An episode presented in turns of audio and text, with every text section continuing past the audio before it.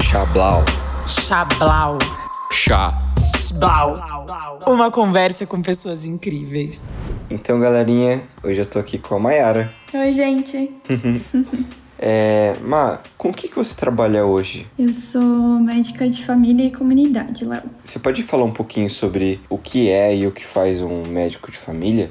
Hum, é um pouco difícil de explicar, mas eu vou, vou falar meio desde o começo. É assim, basicamente, eu estudei tudo que tem de mais comum, assim, é, de, em relação à saúde e doença das pessoas. Aham. Então, tudo que você já ouviu falar de doença mais de, sei lá, duas, três vezes, nada que seja muito, nossa, nunca ouvi falar dessa doença, Aham. provavelmente eu saberia tratar no consultório. Aham. Aí a ideia da medicina de família é que você tenha um médico para ser a sua referência de saúde ao longo da vida. Aham. Então, assim, o paciente te procura e aí você estabelece com ele um vínculo e vai ser vocês dois meio que pro resto da vida cuidando da Aham. saúde dele. Isso é muito da hora. É, faz parte do meu trabalho. Fazer tudo o que precisa ser feito para que a saúde do paciente, né, a saúde, a qualidade de vida andem bem. Então, em algum momento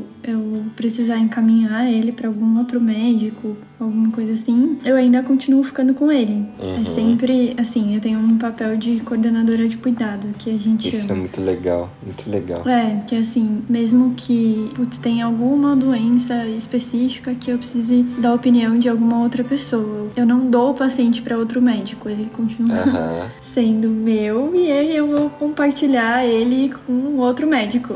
Basicamente isso. E Aham. faz parte eu saber o que tá acontecendo com ele lá, o que, que precisa, o que, que não precisa. Uhum. E quais tipos de doença? Diabetes, acho que gastrite também, né? Tudo, na verdade tudo. Aí eu cuido de idoso, criança, gestante, é, tudo. A ideia é que qualquer demanda em relação à saúde, o paciente me procure. E aí a maioria a gente vai conseguir resolver no consultório, o que não conseguir, a gente vai procurar um direcionamento junto. Diabetes, pressão alta, gastrite, dor de cabeça. Fazer pré-natal, tudo. Aham. Eu sempre cresci indo em médicos clínico geral, assim, né? Quando me mudei pra São Paulo, eu conheci o Daura, né? Rodrigo Daura, e ele é médico de família também.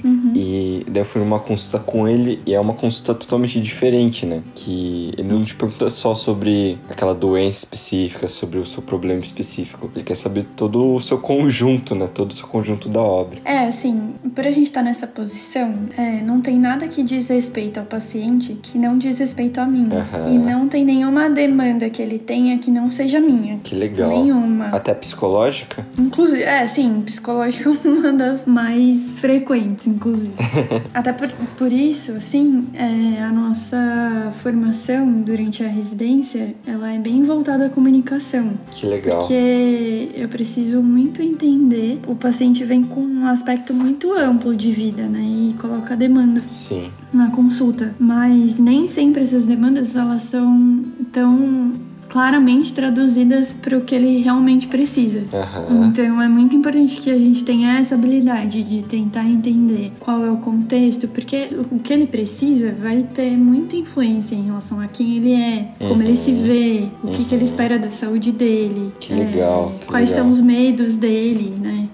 Nossa, o que, que é importante pra ele em relação, o que faz sentido de tratamento pra ele Uhum. em, em relação assim, a medicina é muito ampla, né? Desde a gente traduzir um sintoma para um diagnóstico até a gente definir um tratamento. Não, não é nada muito um mais um igual dois. Não, não existe muito isso.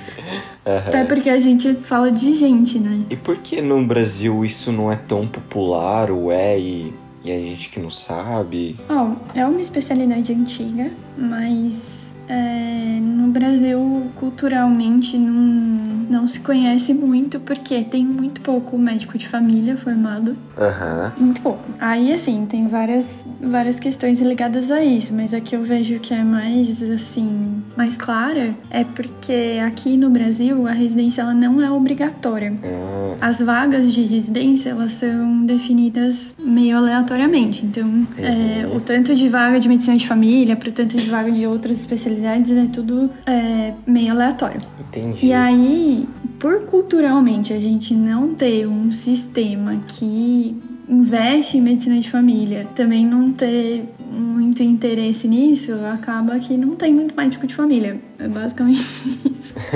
Ok, Ma. Como você gosta de ser chamado? De Ma, Mai, Maiara mesmo? Maiara não, com certeza.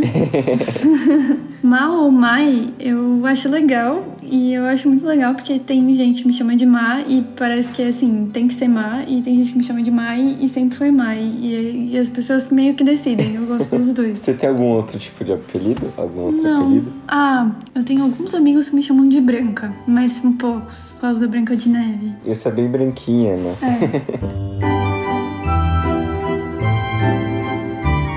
Então vamos falar um pouquinho sobre a sua história. Onde você nasceu?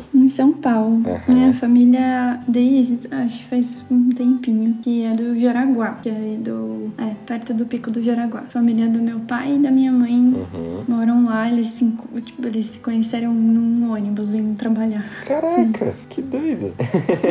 Vou fazer um chablau com eles qualquer dia. É. Sobre essa história. O seu nome inteiro é Maiara Rangel? Tem algum, algum outro sobrenome?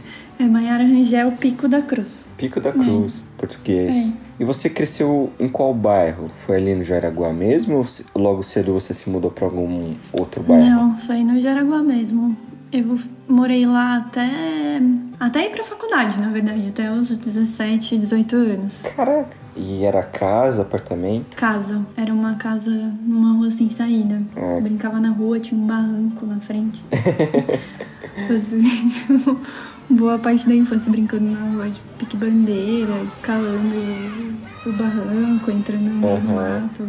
Que É. legal. Nossa, eu acho que rua sem saída é a melhor rua pra se brincar, né? Nossa, é, era ótimo. Porque não tem muito fluxo de carro, né? Não tem tipo, parou, parou, o carro tá vindo. Não, não tem.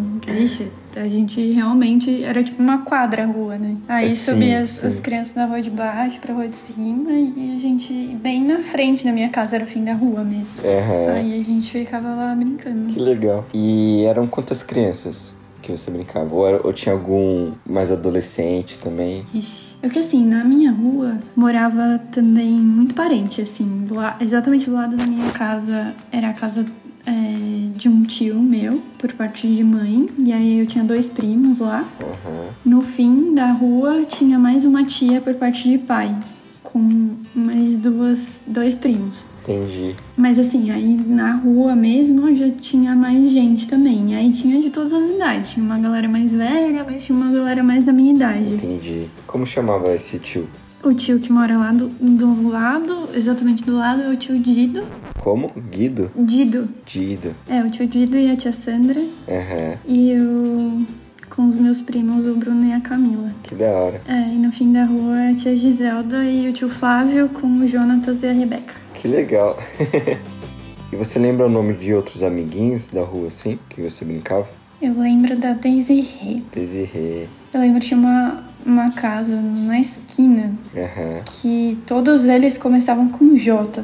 Aí era tipo assim. Nossa, era, era jo, ah, Josimar, Josia, Jaciara, Jussiara. Putz, tinha uns quatro, todos eram com J.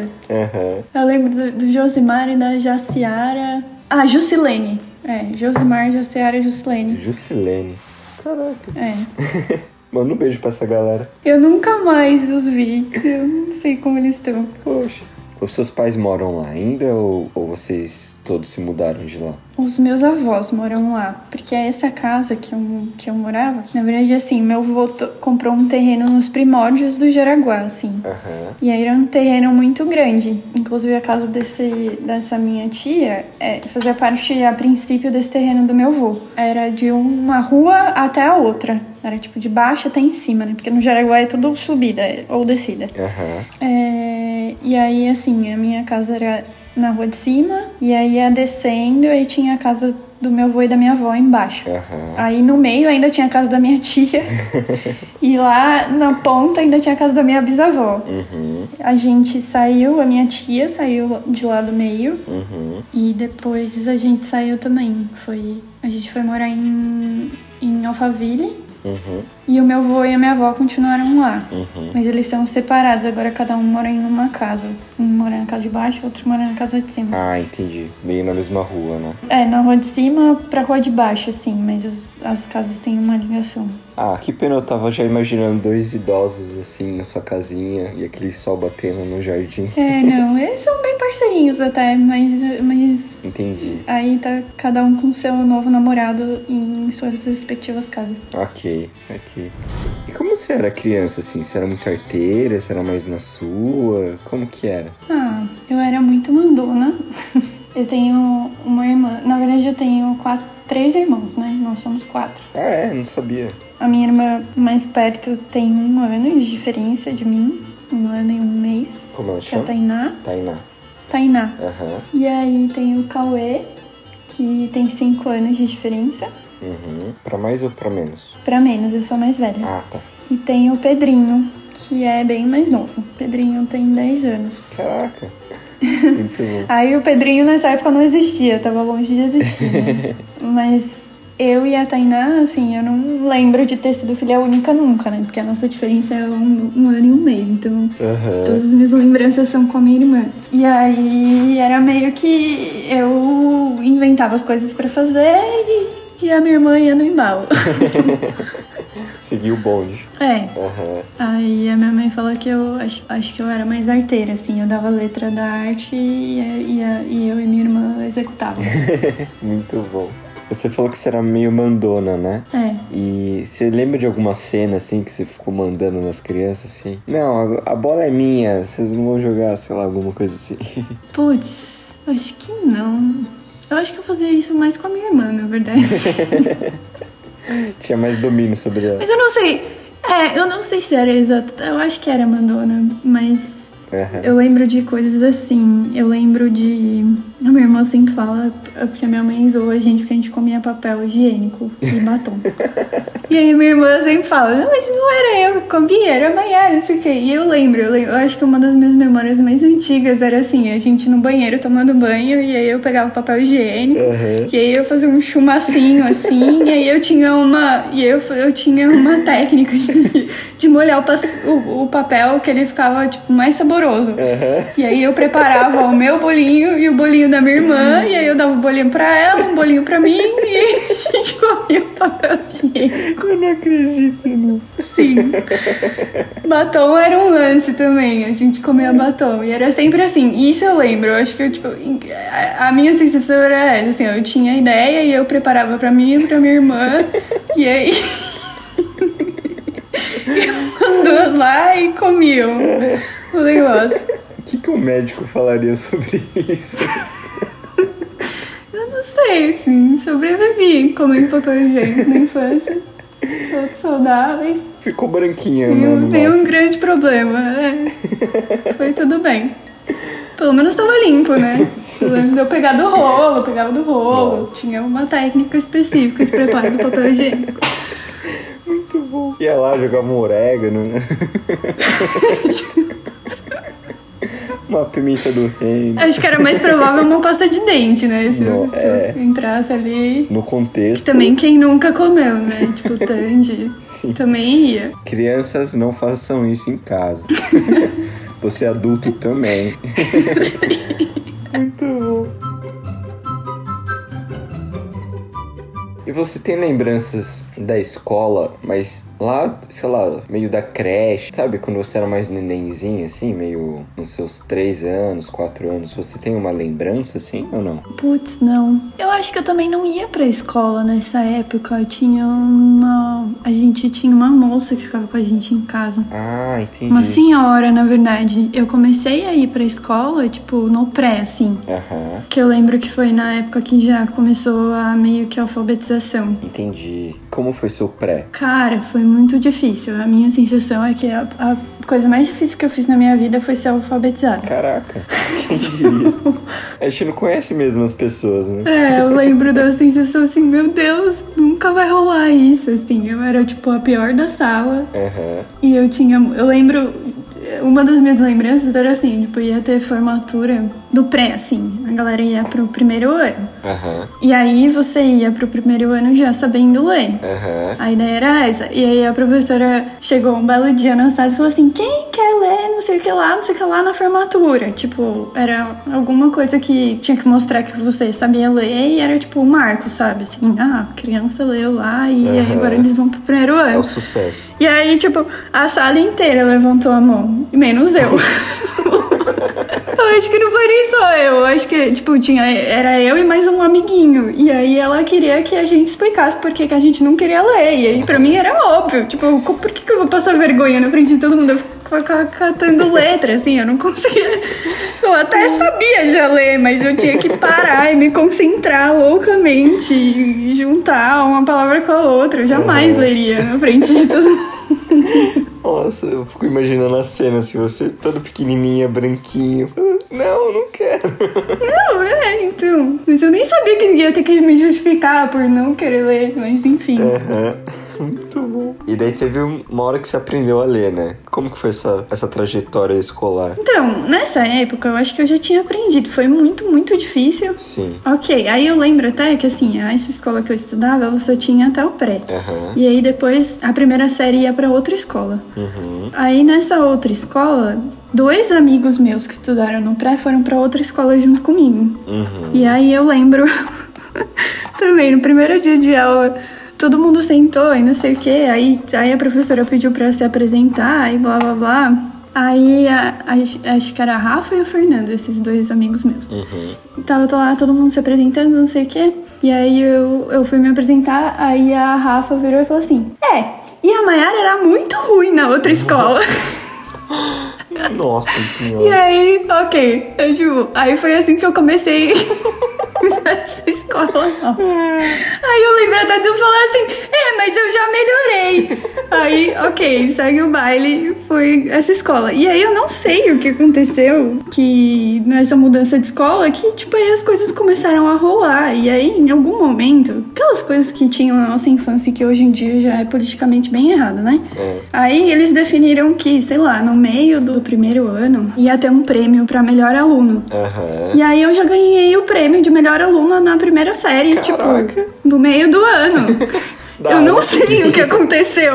Eu não sei. Eu não sei o que aconteceu nesse meio do caminho. Deus. Mas aí eu ganhei o prêmio. Quem diria? Nem sabia que ia ganhar, tipo, ganhei um brinquedinho e subi lá num negócio. Eu, Gente, o que, que aconteceu? Teve que ler alguma coisa também? Não teve. Mas é, é, eu acho que nessa parte eu já tava ok. Entendi. Acho que era por causa de nota, sei lá, não sei. Tipo, eu comecei a tirar nota boa e aí somaram todas as notas, eu era a menor média e eu, eu ganhei já o prêmio. Entendi. e você assistia bastante televisão? Assistia. Eu assistia muita. Depende da época, né? Eu lembro que na época que eu mais assistia era tipo TV Cultura, assim. Aham. Castelo Ratimbum, Sim. aquele desenho dos elefantes. É, Tintim, Uhum.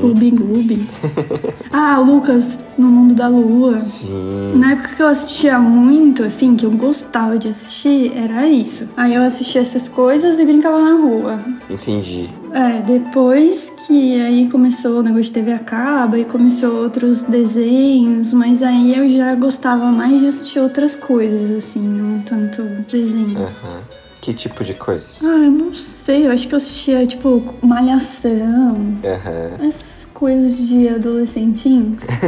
Filme, Sessão da Tarde, aqueles programas que passavam no meio da tarde, assim, tipo da Angélica. Sim, sim. E daí você, né, foi crescendo, foi lendo cada vez melhor, né? e como que foi é, ficar mais adolescente, assim, na escola, na vida? Como que foi essa... Você lembra se teve uma transição, se foi bem aos pouquinhos? Eu acho que eu não consigo definir assim, ah, aqui eu virei adolescente. Aham. Acho que foi meio transição mesmo. Porque lá no Jaraguá a gente estudava. Eu estudei escola de bairro, né? Assim. Uhum. Depois dessa primeira escola aí, eu estudei até a segunda série. Uhum. Aí na terceira série eu fui já pro Jaraguá e aí lá eu fiquei até a oitava. Ok. Aí da terceira até a oitava, acho que, que as coisas foram acontecendo meio lentamente, assim, não sei muito falar. Aham. Eu lembro meio da época que ah, a gente jogava tipo muito pebolim no intervalo. Aham. E aí jogava todo mundo junto, tinha um pebolim assim na, na escola. Pebolim e ping-pong, mas eu adorava pebolim. Teve uma hora que eu meio que parei de jogar. Não parei, mas eu comecei a me interessar menos por jogar pebolim, aí eu ficava lendo no intervalo. Eu descobri Harry Potter. Oh. E aí olha eu ficava lendo. Eu lia muito. Que legal. Eu lia bem mais do que eu leio hoje.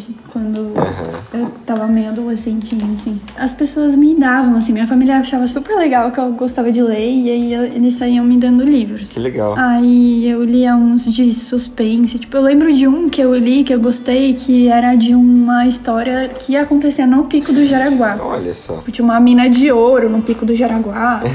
e aí esse eu gostei bastante, mas eu não lembro o nome dele. Aí eu lia uns, tipo, Agatha Christie. é, mas eu gostava de ler outros também, tipo, Código da Vinci, Uhum. Anjos e Demônios. Eu lia meio livro de tudo, assim, não era só adolescentinho. Eu, ia- eu só ia lendo o que tava na moda. Que legal. E daí, você lembra como que foi seu último ano na escola?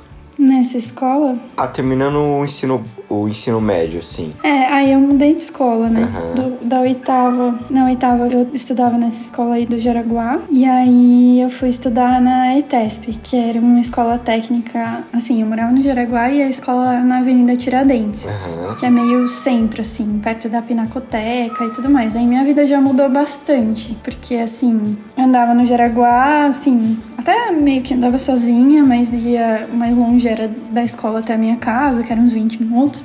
Mas nunca tinha pegado trem ou ônibus, nada sozinha. E aí, quando eu mudei de escola, fui pra, essa, pra ETESP, aí era um rolezão, era muito longe da minha casa. Então, tipo, eu pegava um trem no Jaraguá, descia na luz, pegava um metrô até Tiradentes pra chegar na minha escola. Um rolezinho, né? É. Ah, e eu comecei super a ficar independente, assim, porque aí lá, essa escola também é dentro de um campus de faculdade. Aham. Então era uma vibe mais independente mesmo. Aí a gente saía de lá, ia andando até a galeria do rock, até o shopping D, no cinema. é. Ah, era tudo aberto, então se você não quisesse ir pra aula, você podia não ir.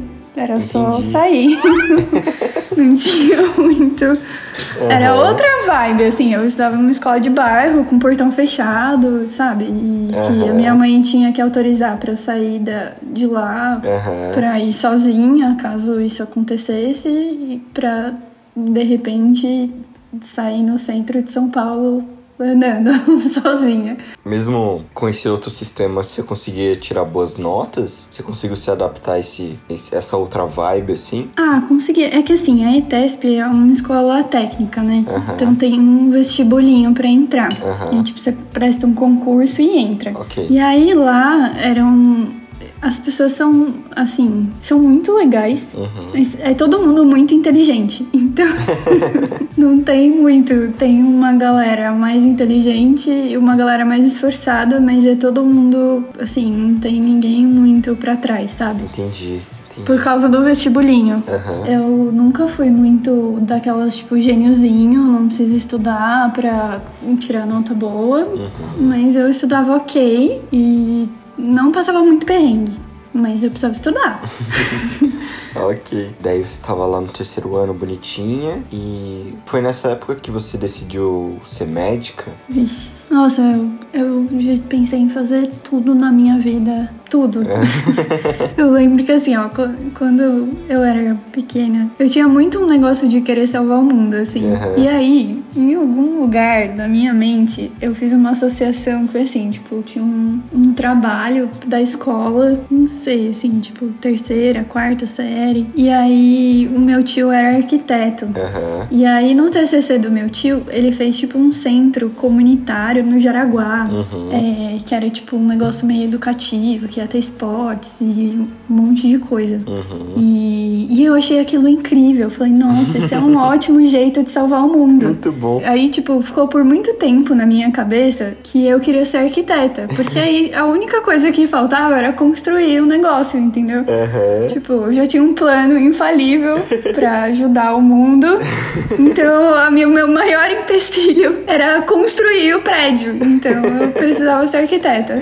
Muito bom. Aí eu decidi isso quando eu era criança, só que isso foi por muito tempo eu só repetindo assim, tipo, ah, quero ser arquiteta, quero ser arquiteta. Tipo, Sim. eu não, não ficava tão clara essa ligação na minha cabeça. Quando eu ia pensar era por isso, mas. Uhum. Aí depois isso. Aí depois esse plano começou a me parecer um pouco não tão simples assim, né? Salvar o mundo com arquitetura. Uhum. Com uma ponte. Só, né? tipo, com, é, construindo um negócio específico.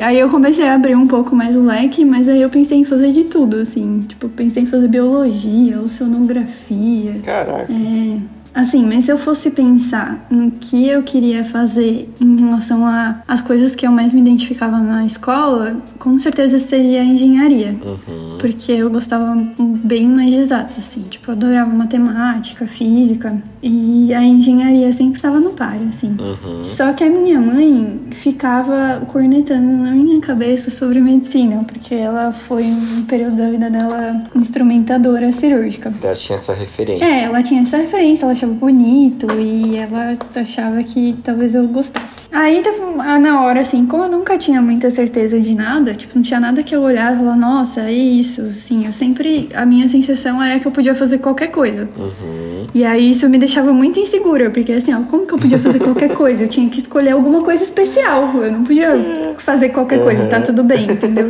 Tinha que ser alguma coisa especial. Sim. Foda, assim, que eu sentisse que, que fosse, tipo, a minha coisa, né? Sim. Ah, e eu comecei a meio abrir a mente pra medicina, e eu lembro que foi uma época minha irmã tava em depressão. E aí eu comecei a me interessar mais, na verdade, por psiquiatria, porque aí minha irmã entrou em depressão e aí eu ficava muito, tipo, putz, eu queria saber cuidar, sabe? Que legal. Aí minha família achou uma psiquiatra muito legal pra minha irmã. E em alguma consulta eu fui junto, e aí depois da consulta da minha irmã eu conversei com ela. E ela era muito legal mesmo. e, e aí eu comecei a me interessar por isso mesmo, de talvez seja legal. E aí comecei a pesquisar mais sobre medicina e tudo mais, e aí no fim ficou engenharia e medicina no páreo, assim. A minha escolha em relação a isso foi um momento que eu parei e e pensei assim, putz, como que vai ser minha vida depois da faculdade? Né? Tipo, como que eu como seria uma rotina legal pra mim depois da faculdade? E aí eu pensei que engenharia eu ia ficar mais em escritório. E que medicina eu ia ficar mais com as pessoas. Ia ser, tipo, mais ver gente o dia inteiro. E aí foi isso que me fez bater o martelo. Eu falei, ah, eu acho que ver gente o dia inteiro pra mim parece ser mais legal. Aham. Mas não foi nada muito assim, nossa, medicina, minha vocação, nem a pau. Tipo, foi meio assim, cada passo sendo construído e aí eu tendo que, tipo, tomar decisões assim, mas aí foi essa, aí foi assim, aí eu decidi, eu falei, ah, não, eu acho que a, a rotina pós-faculdade de medicina vai ser, parece mais legal pra mim. Muito legal ver, ver, ver desse jeito, né? E não ver de, de uma forma de status, de uma forma de dinheiro mesmo, né? Nossa, é, não. Muitas vezes as pessoas ficam com muito isso na cabeça e esquecem que um advogado fica no escritório lendo pra caralho, sabe? É. É, eu achei que foi um bom jeito de decidir isso. Na verdade, foi bem. Que bom que eu tive Sim. Nossa. essa, é. essa ideia, assim, de pensar em como seria a minha rotina. Porque, assim, se fosse só pela faculdade, com certeza engenharia seria a melhor resposta. Tanto que aí, no meio da faculdade, eu também, em vários momentos, falei, puta, escolhi errado, devia ter feito engenharia. Você bateu o martelo, foi isso aconteceu no terceiro ano? Foi, no terceiro ano. Aí eu comecei a fazer cursinho. Ah, entendi. Daí então você se formou e foi direto pro cursinho. É, me formei e fui direto pro cursinho. Uhum. No cursinho foi tranquilo, assim? Não, foi um horror. Tinha que estudar pra caralho, né? Foi a pior fase da minha vida, eu acho, assim. É, porque a ETESP foi uma escola incrível, assim. Uhum. Nossa, não te- teria tirado nada, teria feito tudo de novo. Uhum. Só que era uma escola pública. Uhum. E aí tinham várias questões, assim. Putz, eu não tive geografia nunca, Uhum. basicamente. Tinha um, um professor ficou doente, aí saiu, aí o outro não entrava. Eu, do primeiro ao terceiro ano, não tive geografia. Caraca. E teve várias coisas. A gente usava livro e lá tinha uma. Ah, tinha uma coisa muito de. Ah, tinha um negócio meio ideológico, assim. Tipo, eu tinha professores meio comunistas, assim. e, e foi incrível, foi Uhum. maravilhoso. Só que era muito. Ah, e eles trabalhavam com um terreno bem fértil, né? Porque a galera era muito legal. Uhum. Então não tinha muito uma noia de conteúdo, sabe? Ah, nossa, eu tenho que matar esse conteúdo pra vocês entrarem na faculdade. Uhum. Eles tinham mais um compromisso com formar pessoas mesmo. Entendi. Era muito legal. Sim. É, só que isso pra medicina, Putz. não, assim, para as outras coisas eram legais. assim, a maioria dos meus amigos entraram na USP, tipo, foi, não foi difícil, sabe? Tem um monte de amigo que é, nem chegou a fazer cursinho e passou direto. Aham. Mas pra medicina, cara, tipo, tem escolas que fazem vestibulinho desde assim, fazem simulado desde o primeiro ano, que separam salas por nota desde o Caralho. primeiro Sim. ano. É uma noia bizarra, Aham. assim. E aí, quando eu entrei no cursinho, tinha esse gap Uhum. De, da galera, assim, tipo, tem uma galera que vem de outros colégios que já tem essa intenção desde o começo e que estavam muito na frente. Então tinha coisa do cursinho que eu tinha que aprender, sabe? Sim. Não era que eu precisava relembrar, eu tinha que aprender. Sim, caralho. E daí você fez o cursinho e fez a sua primeira prova. No fim do terceiro ano eu fiz prova Uhum. e no... aí depois eu fiz o ano de cursinho e fiz mais uma prova. Uhum. Mais uma não, né? Fiz várias provas. E você fez quantas vezes? Eu fiz um ano só de cursinho. Aí eu já passei nesse primeiro ano. Hum, Aí eu passei na PUC. Aí eu ficava entre, putz, fazer mais um ano de cursinho ou fazer a PUC. uhum. E só que eu fiquei tão doida nesse ano de cursinho que eu achava que eu não ia conseguir fazer um outro, assim. Eu Fiquei doidona mesmo, assim. Entrei em depressão, Caralho. sofri horrores, chorava todo dia. Aham. Foi um caos. Aí eu acabei fazendo PUC mesmo. Entendi. Aí eu fiz FIES e fiz LOM. Entendi. É, nessa fase do cursinho, tinha coisas que te ajudavam? Sei lá, uma música, uma conversa com alguém? Você lembra que se tinha, se tinha algum ponto de esperança, assim? Não lembro, Léo. Foi uma época muito obscura da minha vida. Entendi, entendi. Eu lembro de eu ficar assim. Eu ia pro cursinho de manhãzinha, tipo, a aula começava às sete e meia da manhã. Uhum. Aí eu ficava lá, a aula acabava, sei lá, uma hora. Aí eu ficava lá estudando até, sei lá, umas oito da noite e voltava pra casa. Uhum. Mas era muito uma sensação, assim, de sacrifício, de solidão, de tudo, assim. Era esquisitaço. E você tinha amigos do cursinho nessa época? Ou você meio que se afastou dos amigos pra estudar mesmo? No cursinho, a galera não fazia muita amizade, não. Assim, pelo menos nas salas. Porque, assim, a- lá no cursinho, eu fiz um, um cursinho que chama Ângulo, né? Uhum. Ele era dividido em exatas, humanas e biológicas. E ele era dividido em sala A, B, C e D. Que era, tipo, de acordo com as suas notas, o seu ranking no, no simulado. É, sim. E aí, assim, as salas A, B e C basicamente eram só pra medicina. Uhum. E aí, eu geralmente tava na sala A. E a sala A era, tipo, meio que ninguém fazia muita amizade. Entendi. Se você tinha amigos que vieram com você da sua escola. Mas se você não tivesse amigos, não era uma coisa muito comum, assim. Porque era uma aula atrás da outra. Aí eu lembro que, tipo, no mini intervalo da aula eu dava uma dormidinha. Uhum. E aí, no intervalo geral, eu tinha amigos da escola que eu encontrava no intervalo. Uhum. Mas assim, na sala, tipo, não rolava conversa paralela e nem ninguém ficava. Era Entendi. meio que um negócio assim, ah, eu, eu falava com as pessoas que estavam do meu lado, normal, Uhum. mas não era uma amizade, assim. Era tipo, ah, Entendi. pegou a anotação tal, pegou tal, né? Uhum. E como foi seu primeiro dia de medicina? Um pouco esquisito. Por quê? Ah, foi em Sorocaba, né? Fiz faculdade em Sorocaba. Ah, Aí, assim, lá tem um negócio de trote, por muito tempo, até o dia da, da abolição, que eu acho que é tipo em maio, assim. Dia do quê? Não entendi. O dia da abolição, a abolição da escravatura, é o mesmo dia que acaba o trote na faculdade. Ah, tá, o trote. Eu entrei, já tinha começado um pouco as aulas, assim, eu entrei, sei lá, uma semana depois do primeiro dia, mas tinha um negócio que, assim, é, tinha uma roupa específica, tipo, tinha que ir de calça jeans, aí tinha uma camiseta, que é a camiseta de calouro, Aham. tinha que usar até maio, e aí não podia usar brinco, não podia usar maquiagem, tinha que prender o cabelo e usar tênis. E aí a faculdade, assim, no primeiro. nesse- até maio girava muito em torno do trote. Então você era muito facilmente reconhecido com a camiseta. E aí sempre tinha alguém vendo alguma coisa pra você fazer, sabe? Assim, tipo, ah, pegavam os calouros pra ir fazer pedágio ou pra, ah, preencher o saco e aí no fim do dia tinha sempre alguma festa Uhum. que rolava mais trote também. Aí foi aí que eu comecei a beber, porque o trote é basicamente beber pra sempre. Era mais ou menos assim. Tipo, o conteúdo mesmo pra mim ficou meio ofuscado, assim. Nos primeiros meses era muito uma vivência de faculdade e trote. Aham.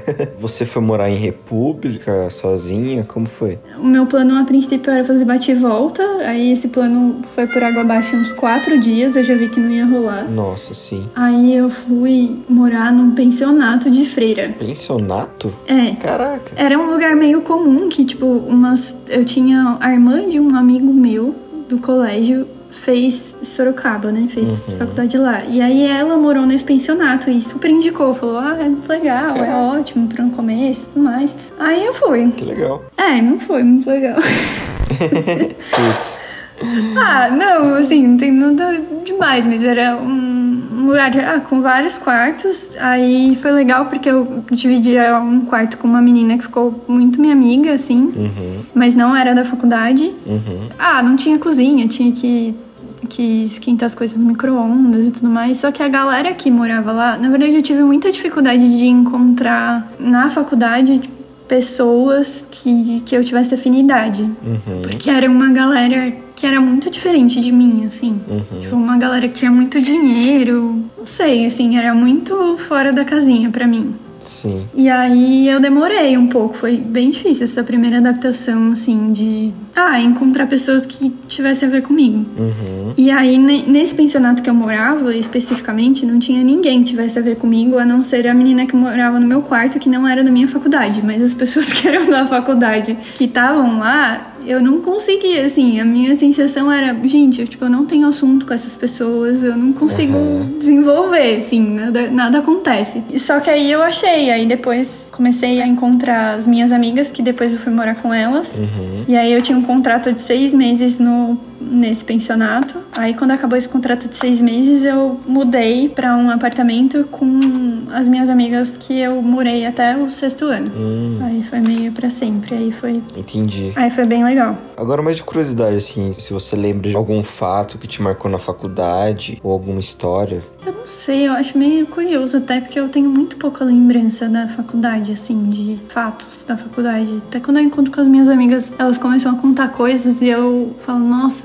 eu- parece que eu nem tava lá. Caraca. E você teve dificuldades nas matérias ou foi tranquilo até assim? Ah, eu lembro que no primeiro ano eu tinha muita dificuldade em anatomia, porque Uhum. eu sempre tive dificuldade de coisas que eu tivesse que decorar, sabe? Uhum. Assim, ah, isso aqui é isso porque é isso. Aham. Na minha cabeça é muito difícil. Então, todas as matérias que tinha que meio que decorar assim, e a anatomia é, é o estereótipo disso, eu tinha mais dificuldade. Aham. Eu gostava muito de fisiologia, mas anatomia era um terror. Aham. Ok, daí você se formou em medicina. É, aí você começou a fazer especialização em, em médico de família? Não, eu nem conhecia medicina de família. Aham, É, tipo, não tive nada durante a faculdade, nem, nem conheci nenhum médico de família aham. até eu me formar. Aí eu, eu me formei querendo fazer ginecologia e obstetrícia. Olha só. Só que aí é, minha família tava passando uns perrengues financeiros e tudo, assim, tipo, o finzinho da faculdade foi bem difícil, assim. Então não era muito uma opção pra mim, na minha cabeça,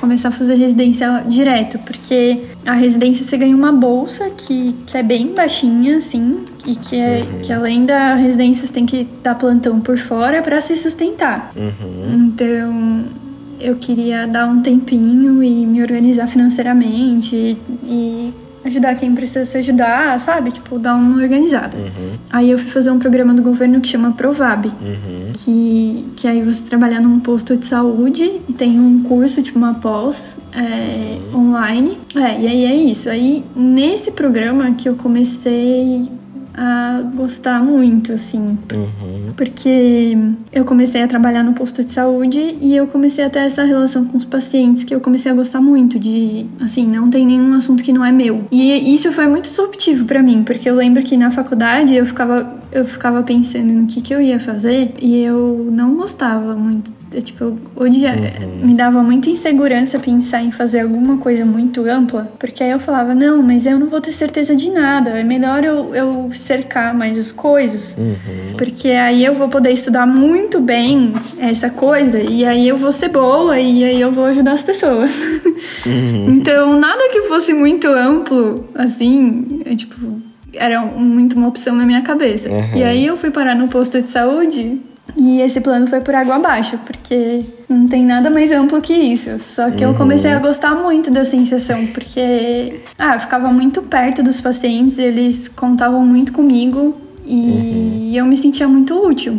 Assim, eu tipo, comecei a me sentir muito útil, sabe? De, putz, tem. Que legal, que legal. Eu tô aqui pra eles, sabe? Uhum. E aí eu comecei a gostar, gostar, e aí, e aí eu ficava meio com preconceito no começo, exatamente por causa disso, porque eu falei, cara, o que, que eu vou fazer? Muita coisa, tipo, não, e ninguém nem conhece medicina de família, sabe? aí foi indo assim, aí eu tava suspeitando que talvez eu fosse fazer, mas ainda tava na cabeça, gineco e obstetrícia, aí eu ainda tava em dúvida, aí eu decidi fazer mais- trabalhar mais um ano, em vez de Uhum, já em decidi. vez de prestar direto depois de um ano. Aí, nesse meio do caminho, eu tive que mudar. Acabou o Provab e aí eu fui pra outro posto de saúde. E aí, nesse, nesse outro posto de saúde que eu fui trabalhar, tinha um curso pra quem acabou de entrar. E aí, nesse curso, tinha um médico de família foi dar o curso e aí começou a falar de, de coisas, nada demais vendo hoje, Uhum. mas eram coisas que eu olhei pra ele e falei, meu Deus, tipo, eu quero, é, assim, eu quero ser um médico assim. Que legal, que legal. E esse médico, ele era tutor da residência que eu fiz. Eu nem sabia, depois que eu entrei na residência que eu fiquei sabendo, assim, mas, mas o jeito que ele via, porque aí ele começou a falar de comunicação, de, do jeito que organizava a agenda, do, de qual era o compromisso do médico que estava na UBS com o paciente, de dar acesso, enfim, ele começou a falar coisas que, que eu achei maravilhosas e falei, nossa, é isso que eu quero ser. aí foi aí que eu bati o martelo, falei, é, não vai ter jeito, vai ser medicina de família mesmo. E aí no ano seguinte eu prestei medicina de família e aí fui fazer a residência. Que legal, que legal. Tá, então você estudou pra caralho, né? Trabalhou no postinho. E daí você fez a especialização. E o que, que rolou depois? Assim, eu fiz a residência e na residência eu trabalhava num posto de saúde, né? Fazia parte da residência eu ser vinculada a uma equipe Aham. dentro do posto de saúde. Aí foram dois anos. Aí depois que eu terminei nesses dois anos, eu peguei uma equipe, não no mesmo posto de saúde, mas um posto de saúde que ainda era da residência, né? Do programa da residência. E aí eu fui dividir a equipe com o Rodrigo, Uhum. que era tutor da residência também. Aí lá. Legal. Rodrigo Daura, né? É. E aí eu fiquei trabalhando lá com ele. E aí a gente recebia residentes também. E aí o Vini Almeida era um dos nossos residentes. A gente tinha o Vini e mais um residente, o Eric. Uhum. E aí eu, eu ficava 20 horas por semana nessa equipe, fazendo tutoria e sendo médica da equipe. Uhum. E as minhas outras 20 horas eu fiquei como preceptora da graduação.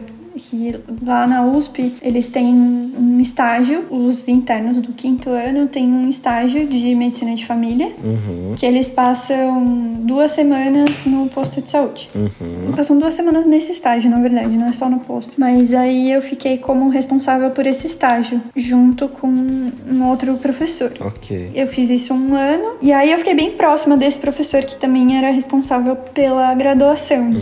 E aí ele me chamou para abrir uma clínica de medicina de família, que a princípio eu ia trabalhar no posto metade do tempo e na clínica mais, mais outra metade do tempo. Só que a gente, é, nós éramos, nós somos, né, três sócios. Uhum. E os dois também tinham outros empregos. E eu também ia ter outro emprego. E aí eu comecei a ficar meio assim, putz, isso não vai funcionar muito bem, porque ninguém vai ficar na clínica, né? Assim, a gente vai abrir uma clínica e ninguém vai ficar lá pra fazer o um negócio rolar, sabe? Sim. Acontecer, enfim, até do jeito que a gente. Ninguém vai ter a mente 100% nisso, né? Exatamente. E aí eu comecei a ficar, putz, acho que eu não vou ficar em paz com isso. Aí eu comecei a meio que abrir a minha mente para ficar só na clínica. Uhum. E aí nesse meio tempo, o posto de saúde estava bem pesado também. É um lugar assim que eu amo muito, amo de paixão. Uhum. Mas tudo é, tudo demanda muita coisa para mudar, porque depende de muita gente. Uhum. E muita gente que tá muito longe. Então requer muita energia. Entendi. Aí as coisas foram indo para esse lugar e eu decidi ficar só na clínica mesmo. E aí eu tô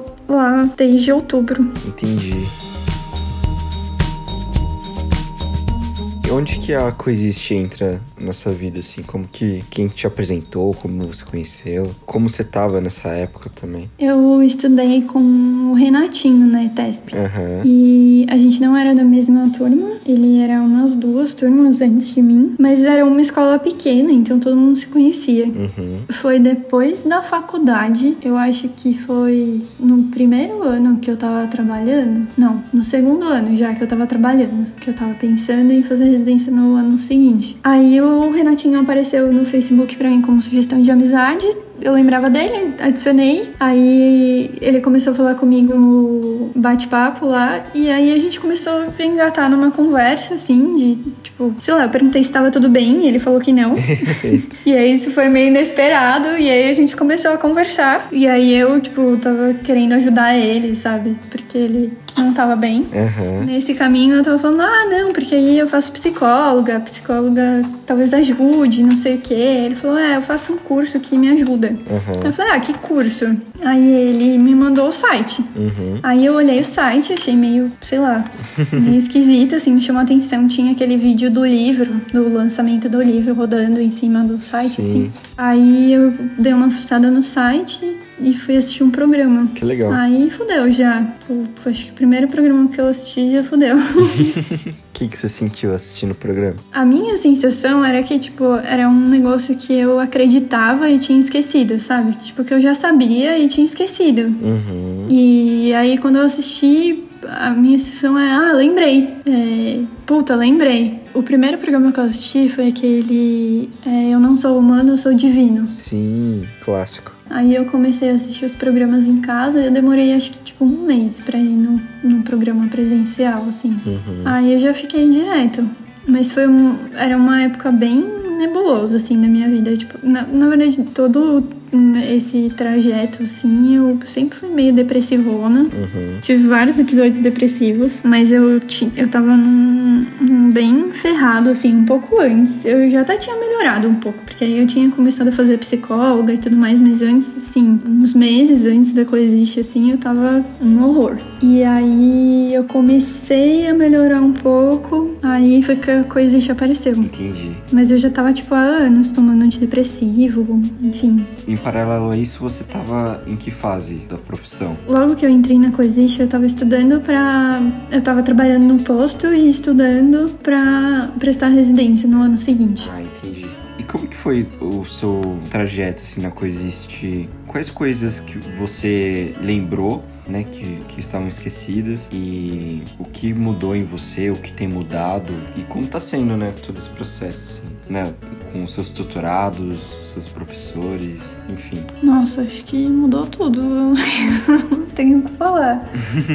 assim, eu acho que eu nem sei falar muito conscientemente, assim, logo no começo o que mudou, uhum. Porque era um, uma sensação, assim, parecia uma correção é, meio inconsciente mesmo. Porque eu não sei o quanto eu entendia, porque a, a minha sensação era, lembrei e, e as coisas foram muito rápido. Assim, eu tomava antidepressivo há anos. E aí, depois da coisite, assim, coisa de três meses, eu parei de tomar e nunca mais precisei. Nunca mais. E assim, eu tomava há anos mesmo. Uhum. E putz, o negócio foi indo muito rápido.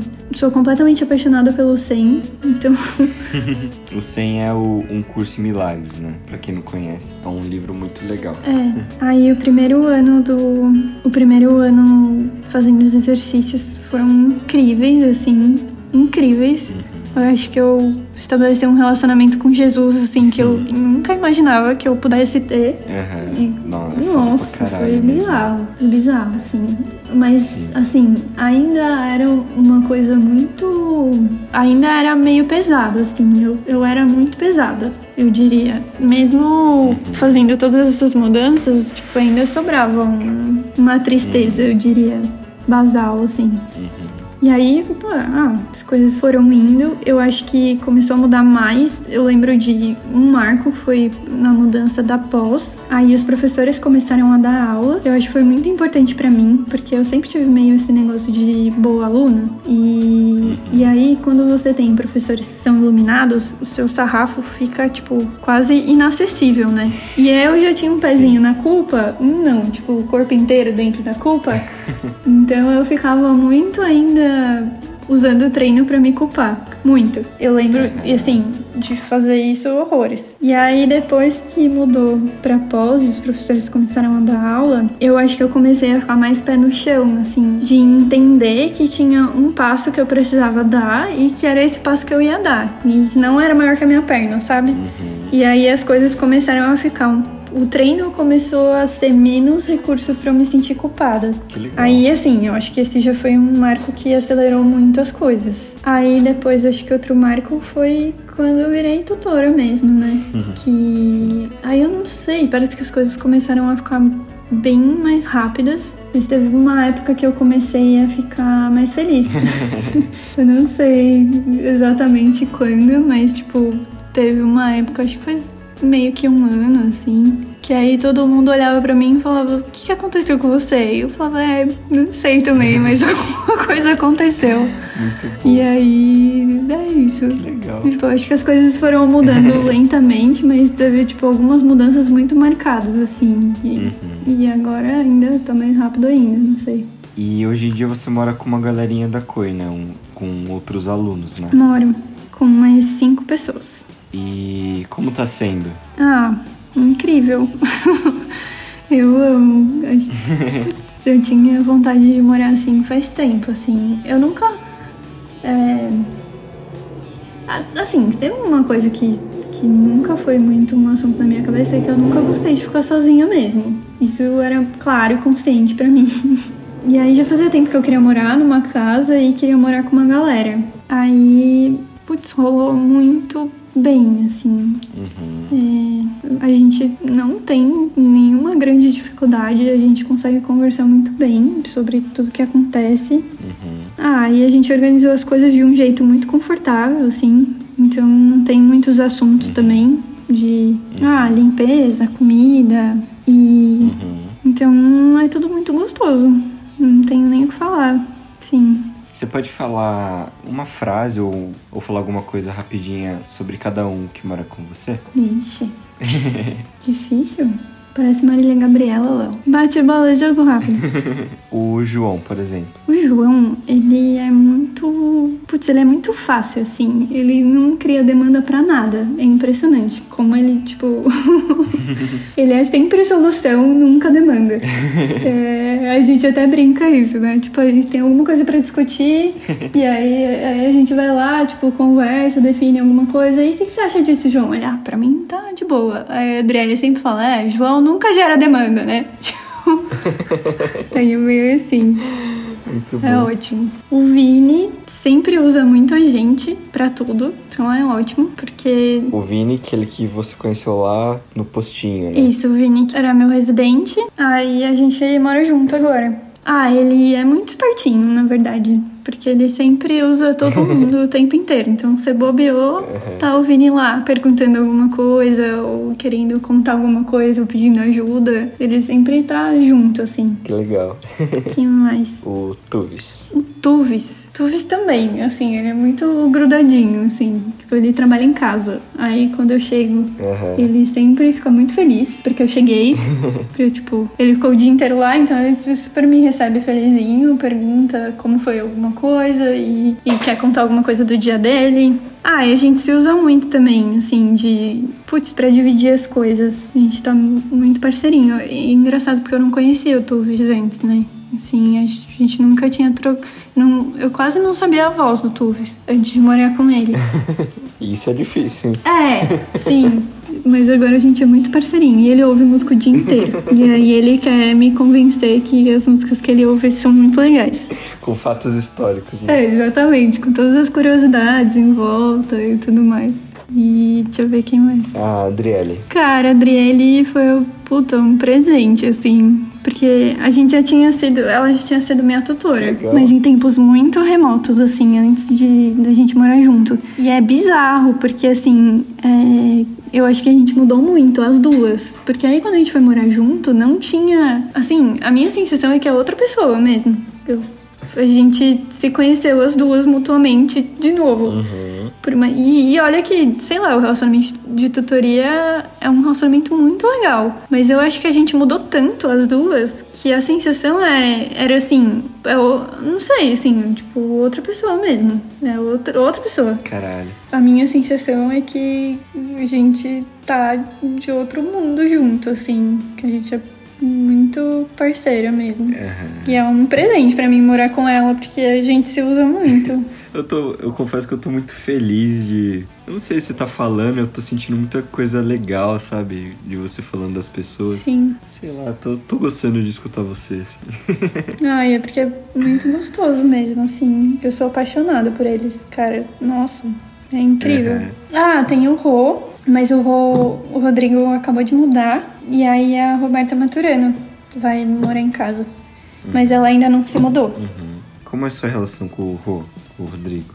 A gente se conheceu na, na residência. Uhum. E aí a gente começou a namorar e ficou junto até. Eu às vezes eu perco um pouco a noção de tempo, mas a gente. Acho que a gente morou junto uns três anos. Desses dois anos a gente tava namorando e um ano a gente não namorou. E aí, Aham. nesse meio do um ano que a gente não tava mais namorando, foi o meio que a gente mudou pra Princesa, né? Aham. Que é a casa que vocês moram hoje. E aí, quando a gente mudou pra lá, eu acho que a dinâmica do nosso relacionamento mudou muito. Assim, a gente já não namorava, mas, mas tinha uma dinâmica que era meio antiga. E aí, quando a gente mudou pra lá, isso ficou mais estampado. E aí, a gente deu uma descolada. Aí, o nosso relacionamento mudou muito. Uhum. Agora, ele mora em outra casa. E a minha sensação, na verdade, é que esse processo todo fez eu perceber que eu preciso me abrir. Eu acho que foi ele quem mais me ensinou que eu preciso olhar de novo para as pessoas. Que legal. Porque a gente tinha um relacionamento antes que me fazia lidar com o Rodrigo, que tinha na minha mente, que depois que, que aconteceu tudo isso, né, que a gente mudou e tudo mais, em algum momento eu comecei a sentir muita saudade dele, porque, tipo, a minha sensação era que ele sumiu, assim, né? Foi dar o rolê dele e sumiu da minha vida. E aí eu ficava com muita saudade e, tipo, isso. E ficava com muita raiva. E aí quando eu via ele, eu ficava com raiva dele. e queria Putz. brigar com ele. Dó.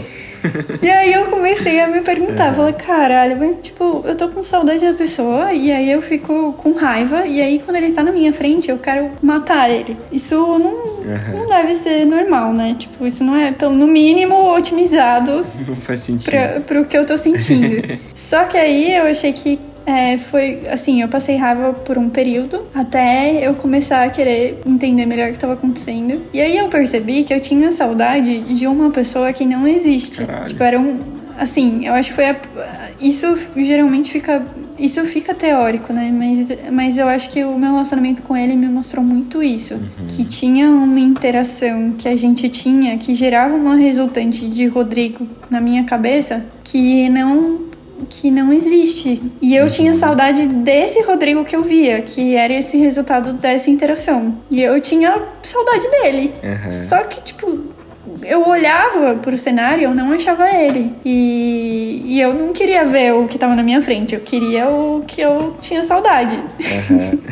e aí eu passei raiva por muito tempo, até que eu falei, cara, eu acho que esse Rodrigo que eu tô tendo saudade realmente não existe. Talvez eu precise desistir disso né? Tipo, de defender esse Rodrigo que não existe, porque ele não existe. E. Dá um F5, né? Atualizar. É. E eu vou ter que, tipo, é isso aí, né? Vou ter que partir para conhecer quem tá aqui na minha frente. Uhum. E aí foi meio isso, assim. Hoje eu, eu não sinto mais raiva e a sensação que eu tenho é essa, assim, ó. Preciso conhecer quem tá na minha frente. Entendi. A sensação é de querer conhecer mesmo, assim. Acho que a gente tá nesse momento. Ok. Tá vivendo uma fase, né, de coronavírus, né? Um momento. Ah, a gente tá passando por um momento em que está sendo muito demandado saúde, né? Assim, médicos e a área da saúde está sendo muito demandada, né? Sim. E hoje em dia você é médica. Além de ser médica, né? Além de já estar ajudando sendo médica, como você tem salvado o mundo? E o que você quer falar para o mundo? O que, que você quer falar para as pessoas? Bom, eu acho que essa situação da pandemia me colocou muito de frente com essa intenção de salvar o mundo mesmo. E eu acho que eu tô mais na cara do que nunca de que, de que a medicina é só uma ferramenta como qualquer outra, assim. Eu acho que hoje fica mais na cara isso pra mim. E que a solução disso tá em, em abrir a mente pra. Putz, abrir a mente pra uma, uma mentalidade nova mesmo. Que que é uma mentalidade de fora do sofrimento. Assim, tudo que eu vejo hoje, acho que ficou muito claro para mim que, que o sofrimento mantém uma mantém a mente separada. É, eu acho que essa foi uma das, das coisas assim mais recentes que eu acho que tem me feito andar muita coisa e que foi na pandemia mesmo, assim, eu entendi que não dá para sofrer junto e nem sofrer por alguém e nem que seja por uma situação do mundo, assim, que cada um sofre por coisas muito individuais mesmo. Uhum. E cada um sofre para manter o seu pensamento individual mesmo. E aí, assim, acho que a minha intenção de, de resolver isso começa a me fazer querer ficar muito esperta para não dar corda nesse lugar, assim, de ser a representação de outro lugar da mente, de ser um lugar seguro. Eu sempre tive muito isso, assim, de pros pacientes mesmo, de ser a representação de um lugar seguro. Quando eles sentam na minha frente, eles precisam se sentir seguros, sabe? Eu acho que é isso meio que eu tenho feito, assim, nesses últimos tempos. Em olhar para tudo que, que me faz dar corda pro sofrimento e pra individualidade e buscar um lugar seguro. Que legal. Bom, a gente nunca conversou muito, né? A gente nunca trocou muita ideia, né, mano? Hoje a gente tirou o atraso, né? É. Nossa, hoje a gente. Nossa senhora. Nossa, só muito obrigado mesmo. Ah, pelo trampo que você faz, por todas as mudanças de ideias que você fez. Acho que todo mundo tem um chamado no coração que é eu quero salvar o mundo, eu quero cuidar das pessoas. E, sei lá, na rotina, nos afazeres do dia a dia, é muito fácil a gente esquecer. Aí, sei lá, é muito bom, sei lá, a partir de agora, toda vez que eu olhar para você, eu vou me lembrar disso. Seja você falando alguma coisa, seja você não falando. Sei lá, acho que a gente criou agora um, um vínculo que é lembretes, né? Sim. Sei lá, só queria agradecer muito, muito, muito, muito por toda a sua história, por todos os seus movimentos, por tudo que você passou. Porque agora você tá aqui, né, na minha frente, né, pela internet, né, mas tá na, pela minha, na minha frente. Obrigada. Foi uma delícia, nossa. Que gostoso. Foi muito gostoso mesmo. Eu tô me sentindo muito junto, né? É bizarro quanto a gente consegue fazer isso. Sim. Então, galerinha, qualquer comentário que vocês tiverem sobre esse podcast, vão lá no meu Instagram, leo_lf, que vai ter uma fotinha da Mar lá, toda bonitinha. E pode fazer seu comentário lá no comentário dessa foto. Se você tá escutando no Spotify, siga aí o Chablau. Se você escuta no Apple Music, siga, comente, dê estrelinhas, enfim. Então é isso. Obrigado, Mar. Obrigada, Léo. E Chablau! Tchau, Blau.